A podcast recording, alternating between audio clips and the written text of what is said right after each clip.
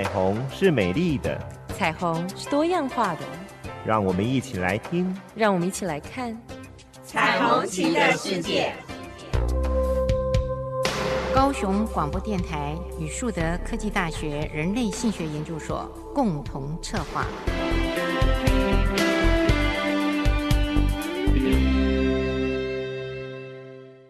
我是主持人林燕青，我是主持人李寻，欢迎收听高雄广播电台 AM 一零八九 FM 九四点三彩虹旗的世界。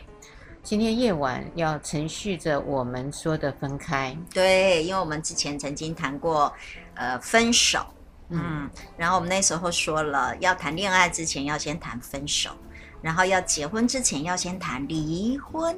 哇，这个是很耸动人的一种想法呀。对。真的，可是又好像，嗯，就是因为我以前其实很很年轻的时候，我没有办法理解，因为我都觉得很像是真的要到分手都是不得已的结果。可是真的做了很多年智商之后，我真觉得这些事情是要先想起来放着，因为人性而且人世间太多的事情其实瞬息万变。很多时候，真的，我说自己从自己生命经验也可以看得出来。有时候这一秒钟明明很爱很爱对方，下一秒不晓得发生什么事情，两个一言不合或很想掐死对方。啊，所以有的时候其实相处的历程当中，难免其实常常会想过分手这件事。哎，真的有一个不晓得有个作家我忘记了，嗯，听过我网络上面听过这个，他说两个即使非常非常相爱的人。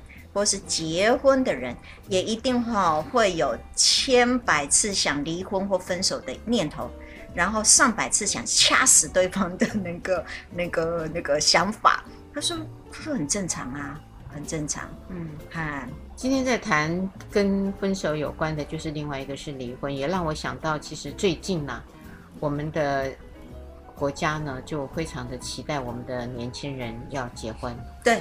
因为怕怕分，因为少子化，拒分，对对，因为今年度少子化，因为今年度是第一次哈，出生率远少于死亡率嘛，对，所以今年度才六十六万哦，好像十六万的小孩出生而已，所以呃，对啊，这会不会我们的问题青少年也正在想着说，既然都要分，就不如不结，就没有所谓的分。我跟你讲，真的是。真的是呢，我以前在大学里面教书哈，我有时候会开头，我就会跟他们说，其实上哈，我们要谈爱情，真的要先谈分手。学生就会电我啊，老师，那既然要分手，干嘛谈恋爱？我下一句就跟他，那既然人家要死亡，每一个人都要死，那你干嘛要活着？虽然这样的逻辑，对，虽然有点狠，但是，嗯，对啊，我们不是每一个人最后都是要死吗？嗯、对，那既然要死，那干嘛要活着？对吧？哈、嗯，所以我觉得倒不是这个，而是那个历程。人生本来就要经历很多很多的历程，这样子我们人生才好玩呐、啊，才有趣嘛。那但是现在有的时候真的是你刚刚说的那个，其实国家当然希望哈每个人都能够生哎都能够结婚，结婚之后生小孩嘛哈。可是实际上事与愿违啊，哈，离婚说真的现在很普遍啊。呃，就像我们上次说的，每一个人其实，在呃，要结婚之前，其实都会经历过四到七次的分手，对，按照数据的显示。然后我们上次也说过，其实每一个人，大概这全世界七十二亿人口，你大概会有一万多两万个人适合你的人。所以，其实不是这世界上只有另一半一个另一半，而是很多人适合，然后也会可能经历过很多次的分手。可是我们如果谈到离婚，每一年，大概过去的十年，大概都是如此。我们每一年大概都是十万对左右结婚，可是都有三万五千对到四万左右，慢慢的现在往四万在跨进哈，都会有三万多对到四万对的人离婚。所以意思说，其实离婚率大概在台湾是三分之一，哈。所以它是一个应该要修的功课，是，而且是一个很常见的功课。那如果是在美国的话，基本上现在都已经到百分之六十了的离婚率了。哇，很高啊！是是是是，原本以前我记得我在读书时候百分之四十，后来慢慢百分之五十，现在如果你再看的话，搞不好都迈向了百分之六十。所以你可以知道，这社会在一直改变哈。我们以前小时候，如果跟同学聊天，我的爸爸妈妈，对哈，那很正常。可是没有爸爸妈妈或单亲，就会觉得他好像很异类。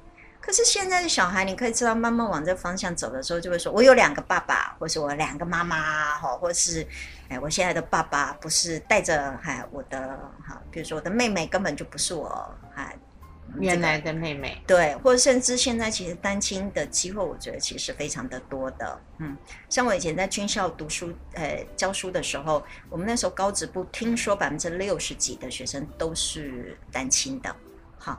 我觉得这个都是一个非常非常正常的现象，而且我们其实上在认为，单亲的孩子也没有必然一定是不好，对，为什么？因为我们这是我们今天要谈的离婚这件事情，其实对个体来说，它没有必然一定是不好的啊，不应该负担着以往的那种对离婚呐、啊、单亲呐、啊，或这样子的一种那个刻板印象，或是一种呃呃污名化的这样子的一个说法。对啊，百分之三分之一的人都离婚，那有啥了不起哈？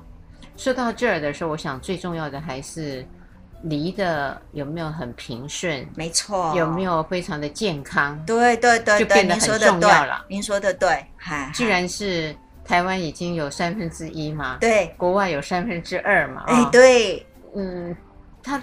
这个现象在，可是这个在呢，我们就要想到哦，我们分的品质是什么了？没错，其实我觉得哈，我读性学家，我常常会觉得，其实我活在二十世纪、二十一世纪，其实真的很幸福。为什么？因为它让我有一个，我可以自由选择恋爱，然后我也可以反悔，哈。对啊，哦，我可以反悔，知道觉得自己做了一个错误的决定。当我决定跟对方怎么样离结婚的时候，我还可以有离婚的权利嘛？选择。对，有这样的一个选择。嗯。其实我觉得，身为一个女性的我，我其实有在想，我如果一百年前出生在中国，其实我是没有这两个选择的。哦，其他各个国家，尤其是亚洲的国家，都有相同的境遇，对吗？哈、哦，我记得当时呃，韩国片里头演了一个同一，就是那个大同的同，一、嗯、是人字旁的一，一人的一，哦、同一，韩、那个、国片，对，嗯，他就演了他是呃嫁了一个员外的家，后来他被员外的原配嗯，嗯不满不高兴，就有点像我们的《金瓶梅》里头的潘金莲。早期的时候，呃，也是这样子就被卖出来。可是当他被说离婚的时候，呃，他其实是无路可去的，因为当时还没有这些呃女人可以就业的职场。对对。他唯一的职场是来自于给男人供养。嗯。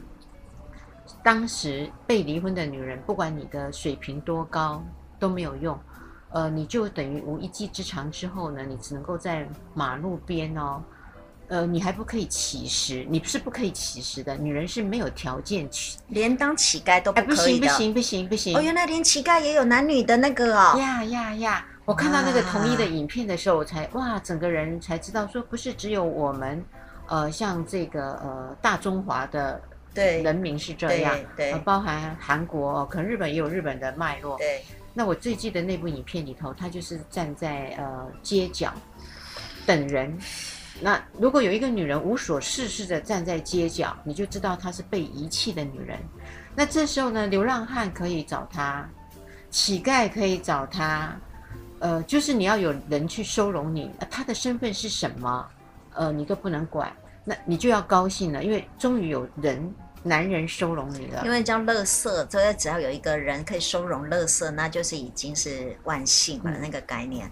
当时的统一呢，他不愿意落入这样子的选择，嗯哼，所以他后来决定做性工作者。他觉得他做性工作者是他选择人，而不是被选择，嗯，所以他就后来去做了性工作者之后，呃，存了一些钱，他就变成了保姆。那个剧情后来当然发展出，呃，韩国的早期的这个呃皇帝呢，他也会去。考察民间嘛，对对对，然后考察考察就考察，考察到他到呃他的行业去，呃一见钟情。对，那个故事的发展是这样，我就在想说，哇，以前的女性真的很惨的。是啊，我常常有时候真觉得读了这么多，不敢离婚。对，因为读了这么多书，再加上我们以前读那种什么《孔雀东南飞》那种之类，书时间突然觉得哇。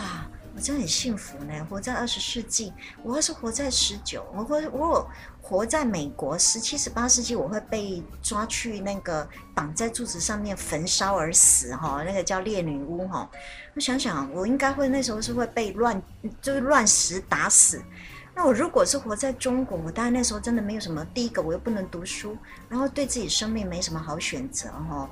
从小被父母亲哈，对不对哈？你就在家里靠父母养大嘛，然后出去就给丈夫养，对，然后丈夫过世就是给儿子养，对。然后有的时候如果万一哈嘴巴没讲好，八卦还会七出呃七出嘛哈，然后我把我给那个 fire 掉，然后我嗯不能讲什么哦，对。我常有时候真觉得读了这些书，突然发现哇哦，我活在这个二十世纪、二十一世纪真的很幸福。然后我还可以自己自由选择，我要跟谁结婚，什么时候选结婚嘛，对不对？我还可以有选择。还有一个，我也可以承认我我我结了婚之后有错误犯错，那我就只要承认我犯错，我离婚就好。哦，对哈、哦，就觉得哇哦，而且我还可以有受教育哈，我随便我看我要读到硕士博士，随便我来了。李主持人，这个是一个很大的重点。以前的女人是因为没有念书，对，没有一技之长，所以她没有选择。是。那现在你有了选择，你在做这个选择跟决定的时候，你还把它离得这么不好？哎，你说的对，罪不可赦。没错，尤其哈，我都觉得电视剧哈，真的有的时候真的该打嘞。为什么？因为有的时候我看着别人离婚，为什么一定要离得妻离子散，然后一定要把父母亲两个拉扯？最恐怖的就是还把孩子就把它切割，这样子两边拉扯小孩，然后父母亲，然后整家人全部摄入，把整个离婚的历程真的弄得非常不堪。我都觉得哇，天哪！电视剧这么演，那我们的人生一定要这样吗？可是我真的觉得，就我自己做智商的历程，我也没有看。说真的，说真的，离婚这件事情真的很难离的很漂亮、很健康耶。嗯，哦，对不对？嗯，就你的生活经验跟我的生活经验当中很难看得到。虽然我们两个都没经验呐、啊，但是可以耳闻身边的一些朋友们呐、啊。对亲戚们的一些故事、啊，对，对我的个案也很多，对对，所以我们就要来谈一下，像有一些的呃想法，还有一些的做法，嗯，可不可以值得我们去做反省？对对，跟检讨啦，对，就是看着别人这样子的方式。那你要怎么离会更好？对，因为离婚实际上，因为离婚可能跟我们之前谈的分手不太一样。最主要原因是因为分手他没有婚约关系，好、嗯，他没有经济上的摄入，他也没有可能小孩子或是家人这个东西的外界，所以我们觉得可能分手比较容易谈，是因为它是一个纯粹的情感，嗯，好，中断感情中断，然后只是离开对方，然后爱情。戛然而止这样子的一个东西，可是离婚其实上除了分手的情感面的一个决断之外，它其实带着非常多法律的，我说的就是法律相关的这些外在的东西，呃，比如说财产，对不对？哦，最大的财产，小孩，好，然后两边的家庭，很多哈，这个历程，生命历程当中这一段的历程，所以我觉得离婚真的非常非常的复杂，嗯。我有几个呃身边朋友的故事，好、哦，嗨、呃，我们都讲身边朋友的故事，故事是真的很特别，而且也让我呃匪夷所思。但是我相信当事人不会觉得很荒谬了。对，呃，我举一个比较有趣的例子，就是呃有一位医师呢，他自己呃取的是护理，嗯，太太是护士。嗯。那当然呢，就呃在前面呢，呃也就结合在一起一些年了，也生了孩子了，嗯，生了孩子。那这个先生呢，本来就非常的忙碌嘛，因为是医师，嗯，因此在他的饮食上呢，都是外食多，因为他有时候也不见得能够回家吃到饭，嗯啊，呃，然后他的太太呢，呃，就对他只有导火线只有一件了，我在相信这件导火线之外，可能还有别的事情，因为他们到了。法院诉请离婚的时候，在写呃为什么他要离的理由，他要撰写嘛。嗯、那这位男主角呢，就写说，呃，因为他为了工作，所以他就会外食。外食呢，他就会用呃去买东西回来吃。当然，哎，那买回来的时候，因为贩卖的这些小吃店呢，都用塑胶袋帮他装一些热食。当然，对。呃，他也就吃的嗯不亦乐乎，他没有在乎，嗯呃那个什么有聚酯乙烯呀，会溶了呃致癌呀。是啊，因为就丢了就好了呀。吃完饭之后连洗碗他也没时间洗碗，这样子。那他的太太呢就很在意他的健康。来了，这个是一个很有趣的问题，他太太就会呃一直叮咛着说，你不可以用这个啊、呃，这个会。长癌症啊，什么什么的。对对对。那先生呢，就充耳不闻，因为他觉得他就唠叨他的，我还是做我的。嗯。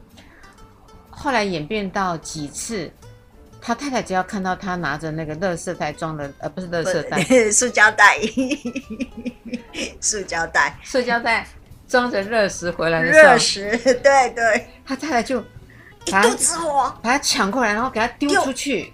有需要搞成这样子吗？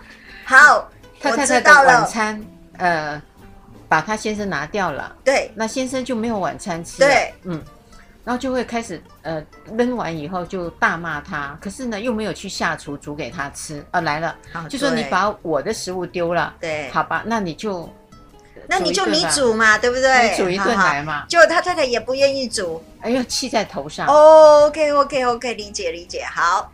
我们等一下再来讲他们有趣的事。我可以分析，用我智商心理师的那个角度分析。聆听着温暖的声音，就是点酸，让我有整天好心情。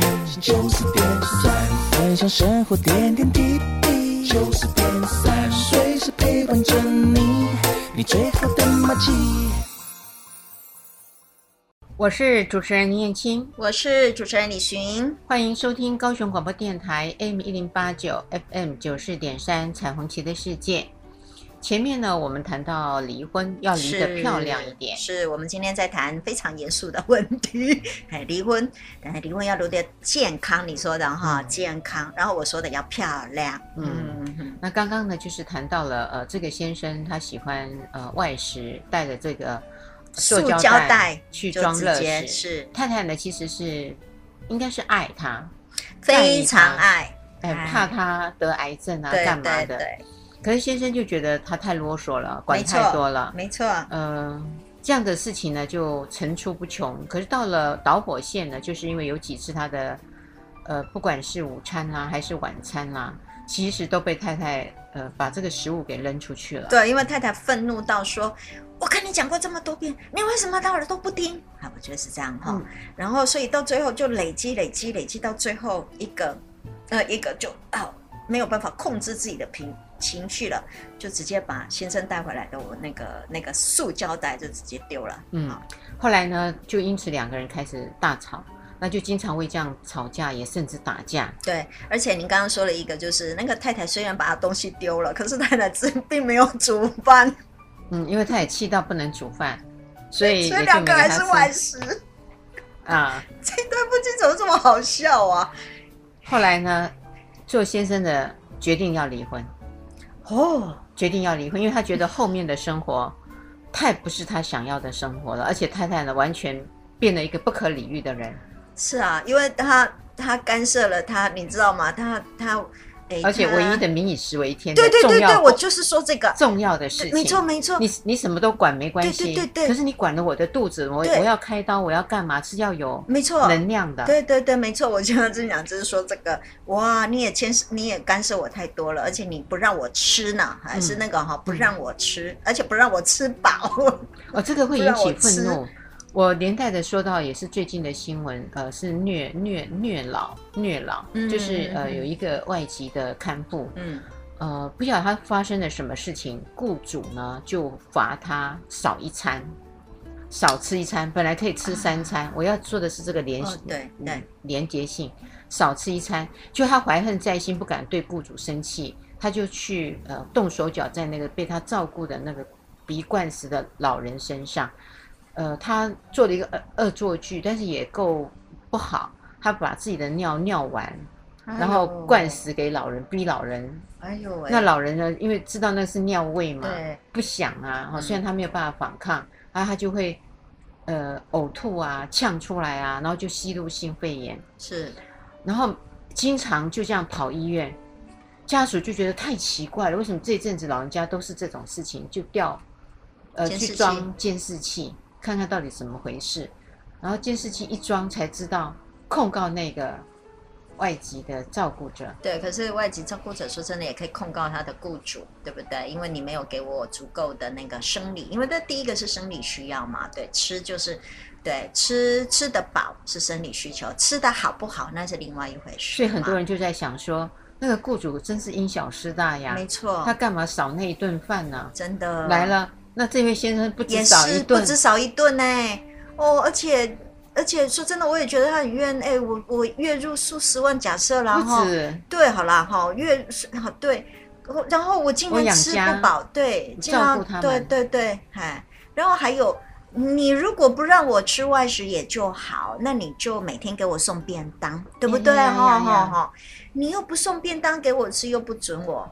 啊，你就是只能叫我，就是我要吃外食，但是我一定要用那个干净的那个哈、哦，自己准备，对对，自己带这种餐具，对对。可是有时候说真的也不怎么太方便啊，哎，对，因为他、啊、对不起，我真的站在那个医生的 立场，嗯，所以后来他就坚持离婚提告，然后他写下来的理由，法官看了这样，也不知道那个是被描述嘛，哈，当然，哎，被描述。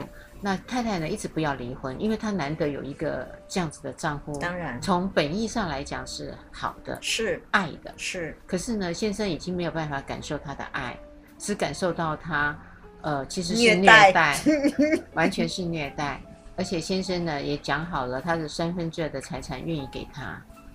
哦，吃这件事情多重要啊！哈、哦，你看三分之二财产都可以给他，就是要离婚啊！但是太太就坚持不离婚，嗯。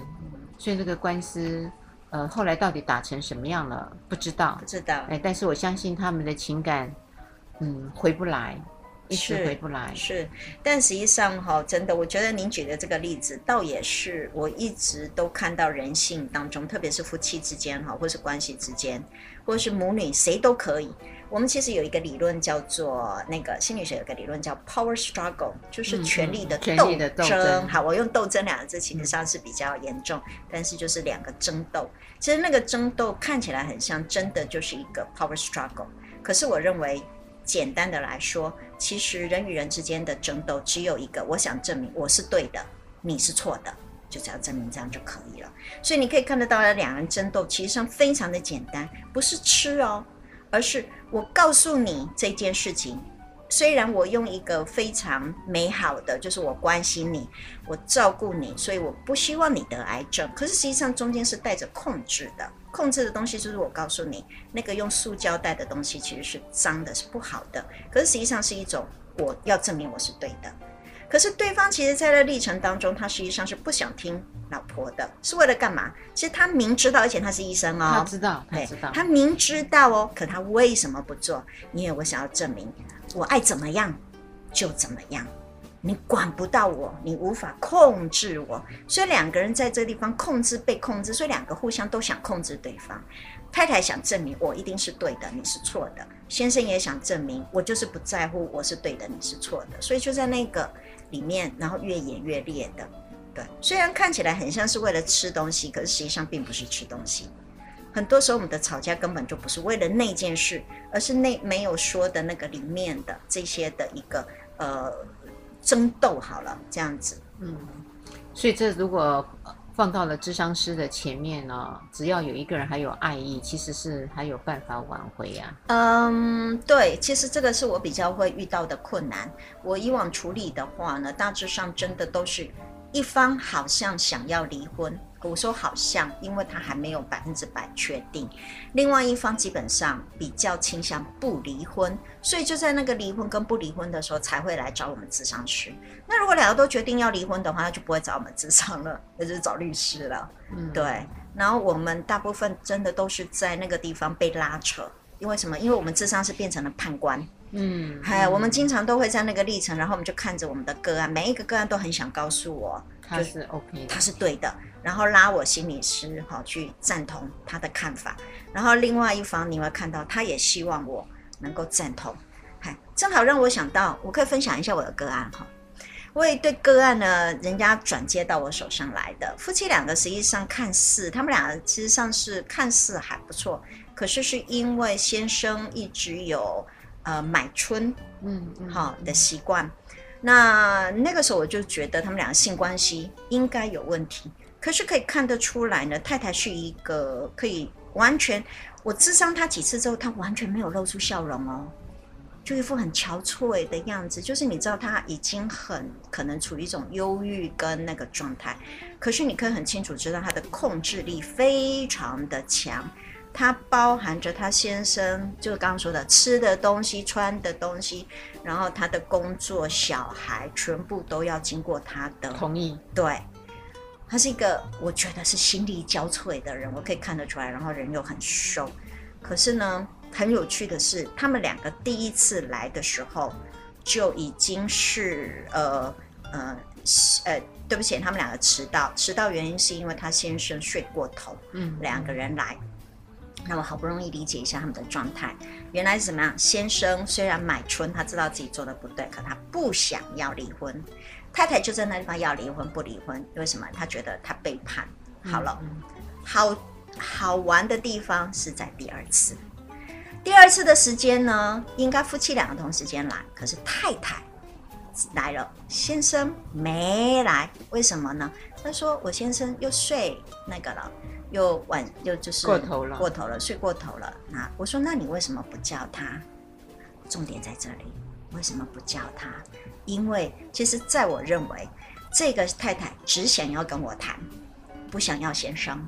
您可以理解，嗯，她想要我。跟我私底下谈了之后，能够我站在他的立场，跟他站同一阵线，然后同时间来对抗他的先生。嗯，对，好。可是因为我是一个有为、有伦理的心理师，我同时间面对他们俩，他们俩都是我的个案，所以我不可以有偏颇，所以我也很清楚告诉这个、那个、那个，哎，对，这个我的个案，那。他其实非常的失望，我相信他其实非常失望。可是，在那个历程当中，我当然是理解他，但是我仍然希望他们夫妻两个一起来。对，然后第三次夫妻两个总算来了之后，再也没来了。哦，很特别。对，那个、嗯、那个微妙的。那个东西，最后一次来的时候的过程，你的感觉是什么？我的感觉其实上好像一切如常，就是两个人说话的时间跟他们两个分配的比率其实都还好，可是仍然都是拘泥在太太觉得自己背叛呐、啊、这样子的一个情绪当中，没有办法疏解开来。对，可是后来呃，社工是告诉我说他们不再来了，还因为我是社工转给我。对，我说他们怎么了？他们说没有，就是太太打电话来说他们不来咨商了。我知道，嗯，好，那我理解，因为我可以很清楚知道太太觉得我没有站在她的立场，所以其实那个中间就是一个控制，你可以理解吗？试图想要控制所有身边周遭所有的人，对，所以你也可以理解，在这样的控制历程当中，其实当然先生也想要喘一口气。好的那一个哈，那个中间的对互动，嗯，对。可是当我指出这些东西的时候，其实，嗯，他们不觉得这是他们想要去做改变的地方。对，所以就像你刚刚说的那一个，其实控制是一个非常非常重要的一个因素。很多人其实就像你说的那个，刚刚你说的那个呃太太，其实为什么希望先生不要？其实那后面已经变成了一种控制了。我是对的，你是错的。所以很想要什么事情都尽如己意，自己的意思了之后，就会面临到很多很多的失望，然后挫折，然后最后到了愤怒。可是都没有想到，如果对方是一个个体，我们觉得他是一个很自由的个体，为什么不让对方可以自由的选择？哦，那我为什么一定要什么事情都要管着？好，那中间其实上就是一个我要证明我是对的，你是错的。嗯，所以听众朋友们，我们有时候要想一下，在关系的互动里面，有时候是不是我们也有一个不自觉、对。潜在的要控制别人的欲望？对，当那个控制或是那个管束、约束，不是对方可以呃完全舒服的接受，对，他必然到后面会引起他的叛变跟反弹嘛？当然。可是我觉得，实际上哈，您刚刚说的，我觉得很重要是两个人要对这件事情，其实真的要开诚布公的去谈。夫妻不就是这样吗？就是两个要建立良好的关系，是需要经过很多很多的沟通。所以太太可以告诉先生，其实你这么做，你自己非常清楚，他的结果可是你能不能告诉我，你为什么一定要再继续这样子？有没有什么困难？对不对？譬如说，可能拿那个东西非常的复杂，因为先生比较懒啊，没有办法每次都拿哦那个那个食器哈、哦，好的那个厨免免洗餐具去啊，不是免洗哈、哦，对不起，用的那个还我们自己自备的那个碗盘，对，有可能先生觉得有这个困难，或者是他有什么样子的一个问题，不就开诚布公谈一谈就好了吗？我们会是这样想，可是他们在那个沟通的部分。嗯，这一块我觉得真的是没有深入了，嗯，没有深入。呃，其实有有一些的事情，我觉得也有趣。我记得还有一次，呃，有一对夫妻他们要离婚，是离婚的很特别，嗯，啊，那是呃，真的是我的好朋友发生的事情。呃，他生了两个孩子，是儿子，结了婚以后。呃，最后一个生的是女儿，所以生三个，生三个，啊、嗯，呃，生第三个的时候呢，当然夫家呃是客家人，就会期待他也要生儿子，就是一两个儿子了。呃，他们希望三剑客，啊、呃，那是另呃另外的话题，然后、呃、他们就觉得啊，其实媳妇生的时候呢，他们的公婆就说，哎呀，怎么没有生儿子啊？就有这样子的一个问你儿子啊，呃，complain。好，他就听在耳里，也没有太多的回应。嗯，呃，后来呢，发现呢，原来呢，这一对夫妻呢，呃，是跟这个女方的娘家住在一起，因为女方的。娘家呢，只有这个女儿哦，oh. 所以他们在结婚的时候，其实男方没有跟爸爸说，呃，他以后的婚姻呃会是住到女方家，嗯，但当女方家不富有，他们是租的房子，男方是富有的，因为儿子可能想说，婚前如果跟老爸老妈这样说，就不赞成这门婚姻了，没错，所以就没讲，嗯。嗯。那他们要来看这一对呃夫妻嘛，哦，他们的公婆就开车来了，载了很多的礼物啊，嗯，嗯，要给祝贺。媳妇嘛，对，呃，就出了一个问题，我想等一下就告诉他们发生的一些事。好，我们在这边卖个关子，对。对聆听着温暖的声音，让我有整天好心情，随时陪伴着你，你最好的默契。九四点三，你的好伙伴。九四点三，高雄广播电台。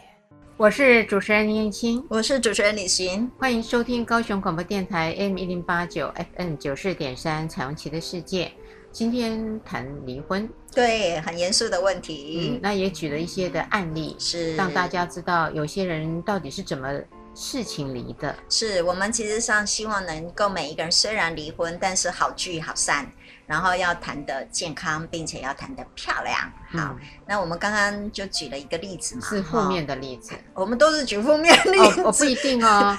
接下来我要举的这个例子是很有趣的哦。真的哦。嗯，好刚好跟前面相反。好，呃、刚刚谈到了他生了三个孩子，嗯、那夫家呃比较经济好，就开了车去看了这个女方哦，就是他的儿子跟，因为他们家他们是跟妈妈住在一起，婆婆哎应该。对哈，跟自己的妈妈跟爸爸，哎，女儿这边，哎，就是他的儿子住到女方的家，对对，然后。呃，父母亲当然很惊讶，表面上没有说话啊。生到第几个才知道原来自己的儿子？第三个啊，嗯，这也太……因为他们偶尔会来嘛，那都没有谈起来。那呃，那次呢，就才问他儿子说：“为什么你的岳父母都都在这儿啊？”哦，他们以为那个房子是他自己租的。对，然后认为是岳父母过来帮忙带小孩，对对对对，没想到原来是住在一起，是很像已经那个叫入赘，对对对对对对对入赘，所以对他的男方的父母亲来讲是一个很大的惊讶，而且又客家人，有客家人，是，所以他有一些传统，我们没有想说客家人怎么样啊，哈，我们没有这个他的文化，是。每一个客家人其实他们有不同的作为了，对对对，那个文化会影响，对，后来呢，这对呃。公婆呢就告诉儿子说，呃，要他们离婚，就说他们搞这么大，哎，他们家的孩子呃是不可以呃入赘像入赘一样住到女方家，而且他觉得他儿子赚的钱呢，其实都呃给娘家去用了。哦，我知道，非常的不合理跟不公平，就是女儿贼，就要这个男方呢，呃。要离婚。嗯，而男方呢也很可是生了三个了呢。对对对对对，男方也很可爱，男方、嗯、呃就对自己的太太说，呃，父母亲来看了我们了，刚刚呃离开的时候告诉我了这个他们希望我做的事情，就讲给太太听。然后太太呢，其实听完没有破口大骂，也没有歇斯底里，完全没有哦。然后太太就这样看着她的先生，就跟她的先生说：“哦，你父母讲的这些，我相信天下的父母都是爱自己的孩子，不太希望自己的孩子是吃亏的啊、哦。那当然，事实上也是，因为我爸妈只有生我一个女儿，呃，他们都年迈了。”就只能够跟我们一起生活。那如果你父母这么的不同意，也觉得要离婚，呃，那你传达了这句话，表示你也是有这个意思的。哦，天哪，给他安了一个好大的帽子。哎，就这样跟他的先生做了对话。嗯，这对话很有趣。然后他现在就一直很不、嗯、没有吭声。呃，然后接下来先说，那你对离婚有你有什么要求吗？我已经提到要求了，哎，要求直接从看法到要求了，对对对，对，没有问他太太对于要不要离婚这件事情表达意见吗？天哪，已经到了要求了，嗯，所以可见他已经决定好了，好嘛？然后太太就说，嗯，这栋房子也是你自己租下来给我们住的啦，啊，都用了你的名字，那车子呢也是你的名字啊，因为你买了一部车嘛，啊。呃，孩子生下来三个都姓了你的姓了嘛，也是你的，因为他不是姓我女方的姓嘛。他说我没有什么需要呃这些物质性的东西，包含孩子，呃，你都可以拿走的。这女生有工作吗？有，是，这是一个重点。哎，有，哦，这个是很女性主义的人呢，哦，我欣赏。哎，他就说，嗯，啊、呃，你都可以拿走，很好。那我就是重新出发。嗯，哎，我就是重新出发。独立的女性就该如此。哎，他说就这样。嗯、他说，呃，我相信，如果身为父母的人都会像你爸爸妈妈一样，会很疼惜自己的孩子的。哎，所以三个孩子你拿走，好，房子也不跟你争孩子了，对对对，也不争房子，也不争车子，还咱。然后他就我有独立自主的、哎。然后他更开着玩笑说。那我们家里有三台冷气机，那其实也都是你的。对对对，因为那个跟房子好，那我明天马上去外面租房子，给我爸妈住。然后他就说没事了，呃，就就这样吧。好、嗯，你因为如果一旦你父母的，呃，给你的提议你也接受了，嗯，他也没有问他说，哎呀，你怎么没有概念在，呃，我们的情分呐、啊？而且我才刚刚生产完呐、啊嗯，他他不诉说这些软性的情感诉求。母命难违，我知道，我理解。哎，他都。咱们就这样子吧。哎，然后他就 因为事后，其实这个男人一定当时候就愣在那里，对吧？突然想想，哇，虽然房子我的，车子我的，虽然都符合，但三个小孩呢？天哪，三个小孩呢？我要怎么照顾啊？而且还一个才刚出生呢，哦，还要喂母奶的哦。然后突然想想要怎么处理。还要在想，我要娶几，我要拿，我要去雇几个保姆。哇，老大有没有要上学？我突然心想，你知道这是男性。啊、那时候老大呃很可爱，呃一个四岁，一个三岁。哦，好，四岁要上幼稚园，三岁要上幼稚园，一个要喝母奶。哎，你知道这男生的思维是这样子，所以突然心想，哎呦，好像我提了一个很笨的决定。虽然有房有车。后来他说第三天的时候，他先生跟他说：“哦，他忍到第三天，哎，忍到第三天，因为他要面子嘛，他就跟他太太说不离了，那是爸爸妈妈自己的想法，他们以后来的时候我就应对吧，啊，啊，太太就狂笑不已，当然，哎，就笑到不行。那因为试过了嘛，我就问他说：那你当时在讲这些话的时候，你你的心情是什么？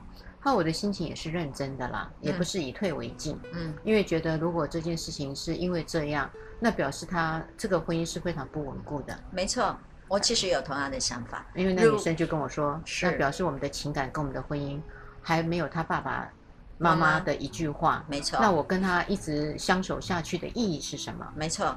而且我们俩谈恋爱谈那么久，又结婚了这么久，然后生了三个小孩，就只是因为你爸爸妈妈跟你提说离婚吧，只是因为我生了女儿，或是只是因为你住到我家，这这么一件事情，而且我又没有叫你换我的姓来哈，我也没叫小孩换我的姓来哈，对啊，只是样子看起来很像，很像你怎么住在我家而已，那就这样子你就要离婚，我真的也会这么想啊，就火起来，好啊，离。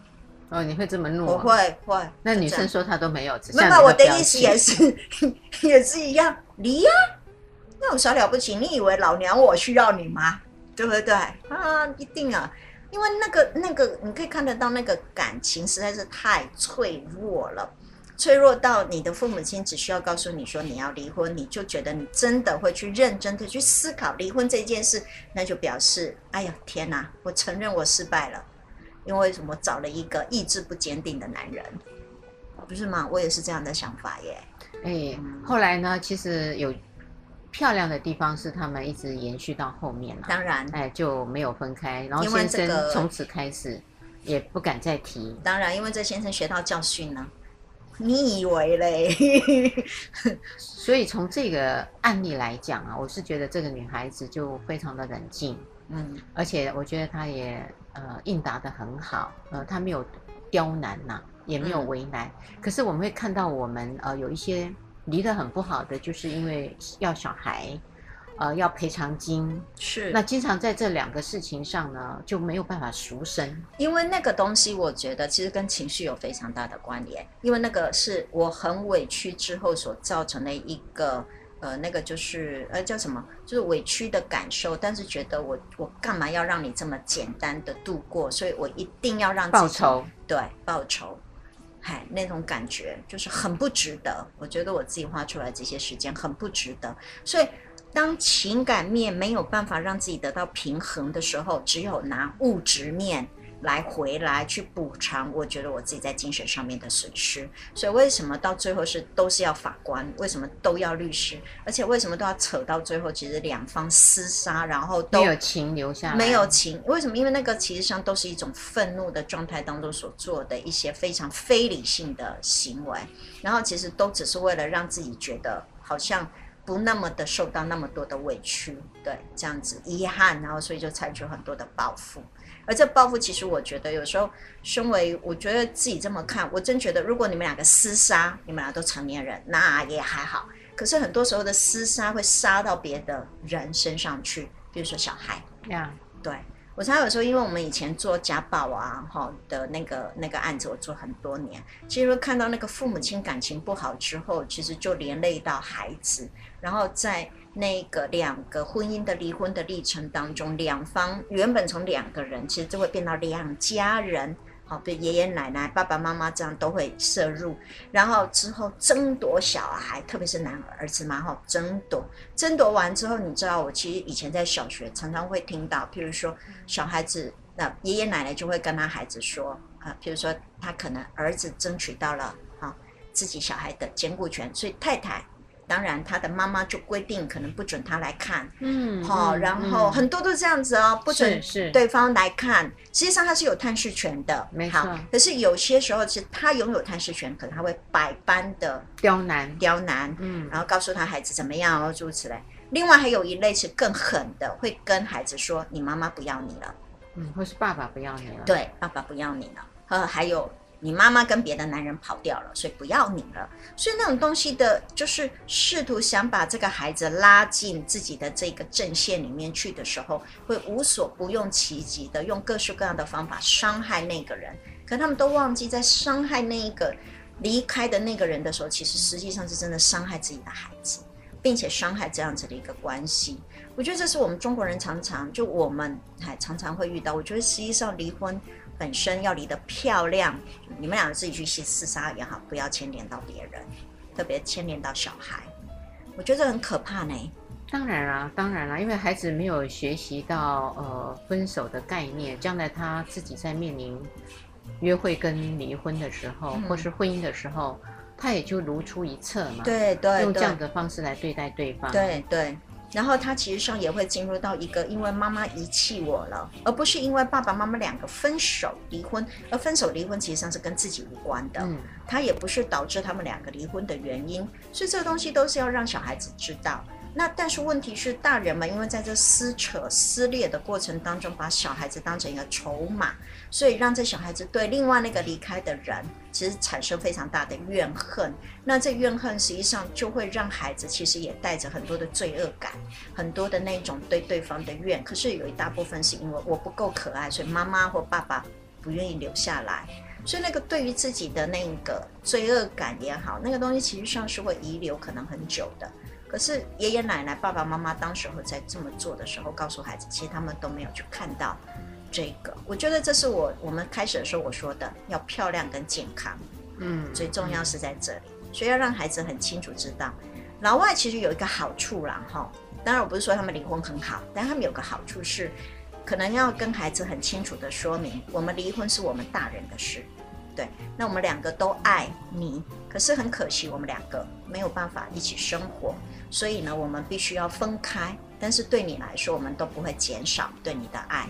对，所以你会知道，好，以后爸爸妈妈可能会有时候会固定来看你，好，然后可能他也会带你去哪个地方玩，这都是你还是可以见到那个离开的那个爸爸跟妈妈的。对，然后他们两个人也可以保持在一个朋友的关系。对。但他们两个可能没有很深入的，但他们父母亲其实都还是会保留那个关系，甚至有的是会要求另外一方，你固定的时间你都一定要看他，我不管你发生什么事，你去约会我都不管你，你就是要回来看这孩子。所以他们其实上很注重就是孩子的这个健康。嗯，我觉得这点是我觉得是我们可以学的呢。呃，不是，是可以学，应该要学，因为在呃我们的。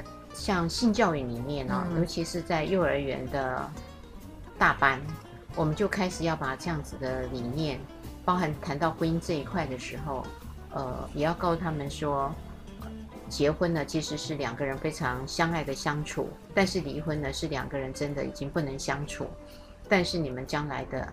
幸福跟爱是被加倍的，而且是针对幼儿园的小朋友就开始有这样子的理念哦。我觉得这很好。为什么？因为我们听到看看到很多小朋友其实会取笑另外没有爸爸妈妈，或是单亲，或甚至是妈妈可能，比如说爸爸是军人或者是船员，他远离，所以很多时候他们会利用各式各样的方法去取笑那个孩子。那如果可以在教育当中，其实是说明每一个人的家庭他有他自己的独特性，哈。